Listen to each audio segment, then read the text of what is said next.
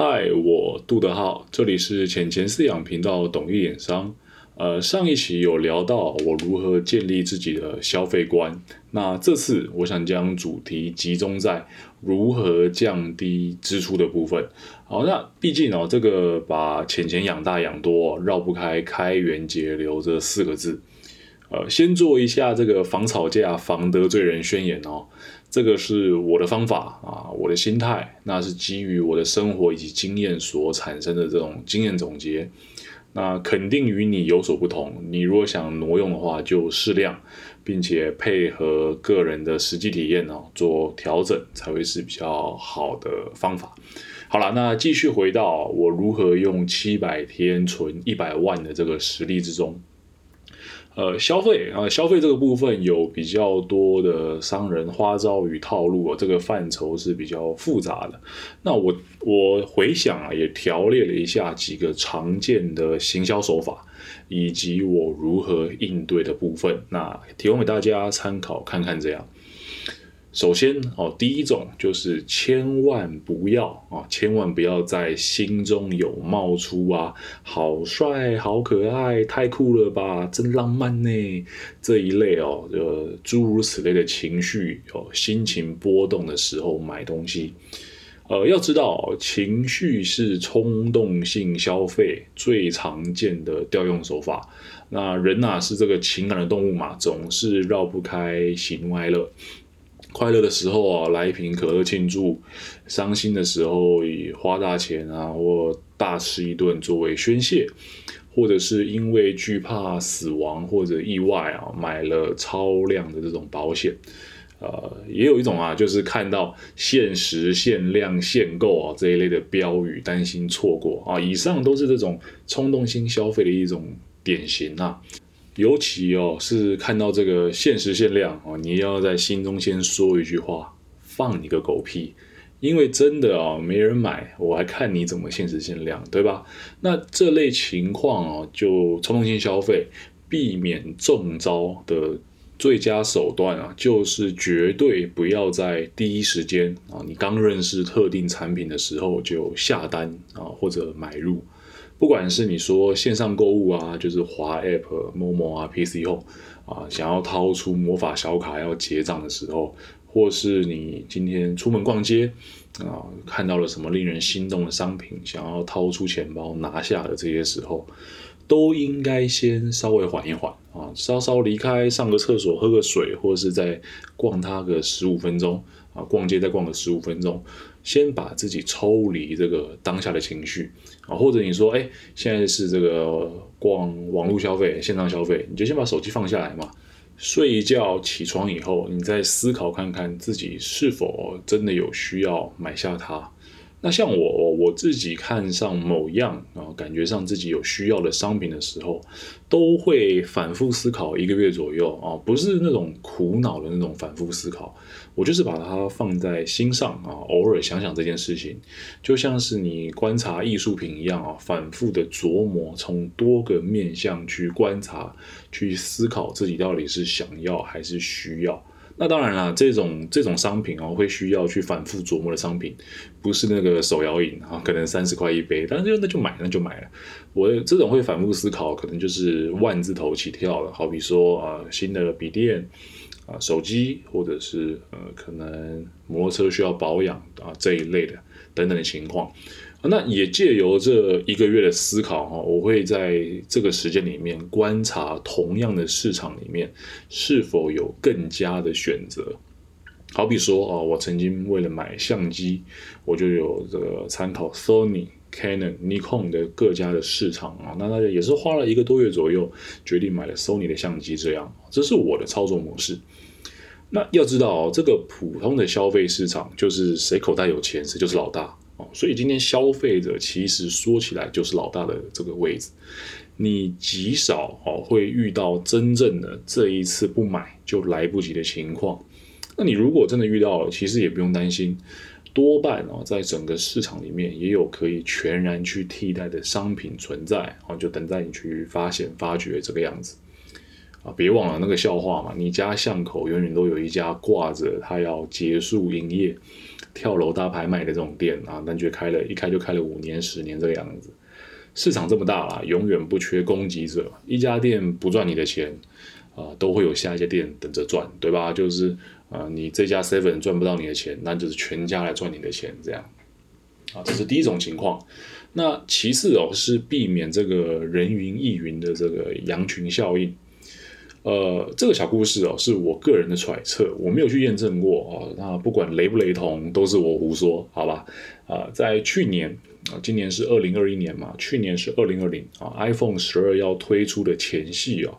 那这个时间点上，正巧我心中有一丝这个换机的想法。啊，这个小小的欲望火苗，所以特别有留意相关的 YouTube 影片或是文章介绍。那正巧我发现 YouTube 在这一段时间上，突然哦，就多露出了三四家专门做 Apple 情报以及内容的频道。那这几个创作者不知道是为了要赶热度，还是背后真的有这种公关行销的操作哦？我我我不保证，这都是我猜想。那短时间内，他们都有密集的这种直播，或者是制作相关影片 upload，呃，尤其哦是在买机子啊，买新手机的刷刷卡付款那几个页面，他们都停留了特别长的时间，而且在影片内容都会有提到，呃，好比说这样的句子，例如，哎，那我要刷卡喽，我就是要买它，我好期待收到新机新机子。啊，好险我买得早，不然要等很久啊！这一类正面表述的语句，呃，看多了以后啊，使我不禁冒出了呃这种心情，就是哎干他都能买，为什么我问我不能买的这种从众心态。那呃也好巧不巧，因为刚好那段时间我的本职工作很繁忙哦，本身就是又有这种。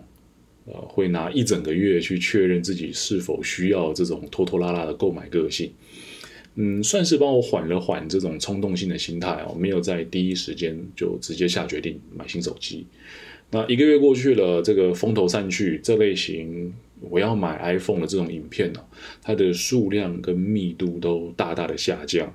啊，我也仿佛从这个火影忍者这种幻术中醒来哦，然后就手上这台手机，哎，又多用了一年，也没有什么不好的地方，啊，这是避免这个羊群效应的部分啊，不要看到别人做了什么你就跟着做什么这样。哎，好，那刚刚是这个呃羊群效应以及冲动性消费啊这两个项目，最后一个部分啊是不要依赖外在的物质来肯定你自身的价值。啊，比起这个，啊，这种统称啊，应该叫做炫耀性消费啦。我更喜欢将它称之为好面子消费、爱面子消费。首先呢，要知道一件事情：大户买奢侈品，正如同市井小民买日用品。哦，奢侈品本身不是奢侈品，奢侈品本身是因为有价值的人买了它，所以赋予它价值。哦，那你随手可能哎随手一挥就可以买几件台湾 net 的这种成衣，但真正的有钱人是随手一刷下去就是 Prada 定制鞋啊，或者是什么阿玛尼的定制西装之类的。要知道，向下消费啊不是一件难事啊，但是向上消费就时常让人支撑不住。好比说啊，你可以买得起 Nike，那买迪卡侬应该问题不大。呃，你买得起巴黎世家的包啊？那买 Gucci 的问题应该不大。但是哦，当你理应当要吃鸡腿便当的时候，却天天想着要吃呃鲍鱼、龙虾、牛排啊这种情况，那就是卡在了这个物质的迷雾之中了。呃，追求物质不是一件坏事，但应该作为一种原动力，而不是生活与精神的依托。例如啊，在我看来。如果思考模式是啊，我开着 C 三百，所以我是个成功人士，然后妹子都要为我所疯狂，那是比较愚蠢的。我觉得比较正向而且正确的应该是，呃，我为了有一天要开上 C 三百这样的车，所以我在日常生活中努力不懈，正巧碰上欣赏我的妹子这样啊。那那当然啦，这是一个比较男性的解释哦，我没有要占两性的意思。同样造句也可以就变成女生啊。啊，女生才华出众，所以周遭有很多欣赏的男生，那也完全没问题。呃，正巧说到物质这一个 part，呃，所有啊你喊得出名字的品牌，基本上都是割韭菜大师。这些企业就是一心想要收割所有阶层、所有人口袋中的钱，但又不好意思把自己这个奢侈品头牌降低太多水准。所以你会发觉，这个二零一六年前后，轻奢啊，这个轻度奢侈这个词就冒出来。我跟你讲，我的天啊，这个轻奢简直就是三十岁以下消费者的这个收割杀手锏。你说爱马仕啊、百达翡丽可能就真的是买不起，但转身一看，哎，这些轻奢品牌好像我只要下个月忍一忍啊，吃点泡面我也买得起，这样，你就闭着眼然后，卡一刷啊，为了看起来光鲜亮丽啊，这种好面子需求啊，好像心中想着我买不起真正的奢侈品，我买个轻奢也算是一种豪气，这样。嗯在我看来，我只能说醒醒吧！你穷就穷，又不会怎么样。你穷别怕，我陪你啊，对不对？我跟你一起穷，对吧？这个红花还要有绿叶来衬托，没有穷人怎么会有有钱人这种阶级，对不对？这个呃，人有钱呢，自身能力一定是不可缺的嘛！啊，你说自己要努力，自己要能力，没有错。但运气跟这个家世哦，在当今社会所占的比率啊，也是越来越重。说真的。马太效应会造成这种大者恒大、本多终身的例子，就是屡见不鲜。因为手握资源以后，你可以更轻易的去撬动下一个资源，不见得是好比说把人生当牌局来举例好了，不见得是你这一局打得不够细腻啊，不够技术，就单纯是因为发牌的时候拿起来就烂牌。那这种时候，你尽量努力的把牌打好就是了。剩下的该给你就给你啊，不该是你的时候，你怎么争取也很难得到，就是这种心烦了。当然啦，这个部分可能听起来有点心灵鸡汤哦，有点哲学这样子。那我的看法就是，以合法合理的手段去争取你该去争取啊，去努力，你都可以不断尝试。那但不能用一种这种阿 Q 啊，或者是酸葡萄的心态去做思考。你怎么我就烂，我就是烂啊，我不懂怎么投胎啊，这样那这这就比较可惜了。毕竟啊，人还是有蛮多可以去努力的方向跟一些机会。那也可以说啦，就是人人皆有命，有时候真的不是努力可以去逆转的。啊，把自己打理的干干净净啊，我觉得就够了啊，不用花枝招展买这些名牌，因为要记得。人是会物以类聚的啊！如果你是靠着消费啊名牌、消费奢侈品来包装外强中干的自己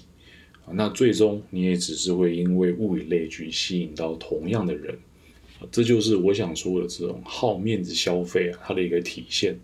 比起哦用外在去包装，不如提升自己的能力比较实在啊，而且还比较省钱，对吧？呃，那在我可以成功的去分辨冲动性消费啊、羊群效应、炫耀性消费以后，这可以算是我一种嗯心法吧，就这三条，剩下的就是努力避免在日常生活中中招啊，就是用这三条去逐一检视自己的每一笔支出与花销。好比说，今天跟朋友聚餐，那一般情况下来讲，可能就是五六百块的餐厅走起啊，好像不吃都对不起人一样。但静下心来想一想啊，与朋友欢聚的核心到底是朋友的这个人呢，还是吃东西呢？那可以，当然了，可以是人，也可以是吃东西。重点是要明辨其中的差异啊。对我而言，就算是一顿麦当劳啊，只要你我相谈甚欢，那又有何不可？啊干，如果每次都是为了那种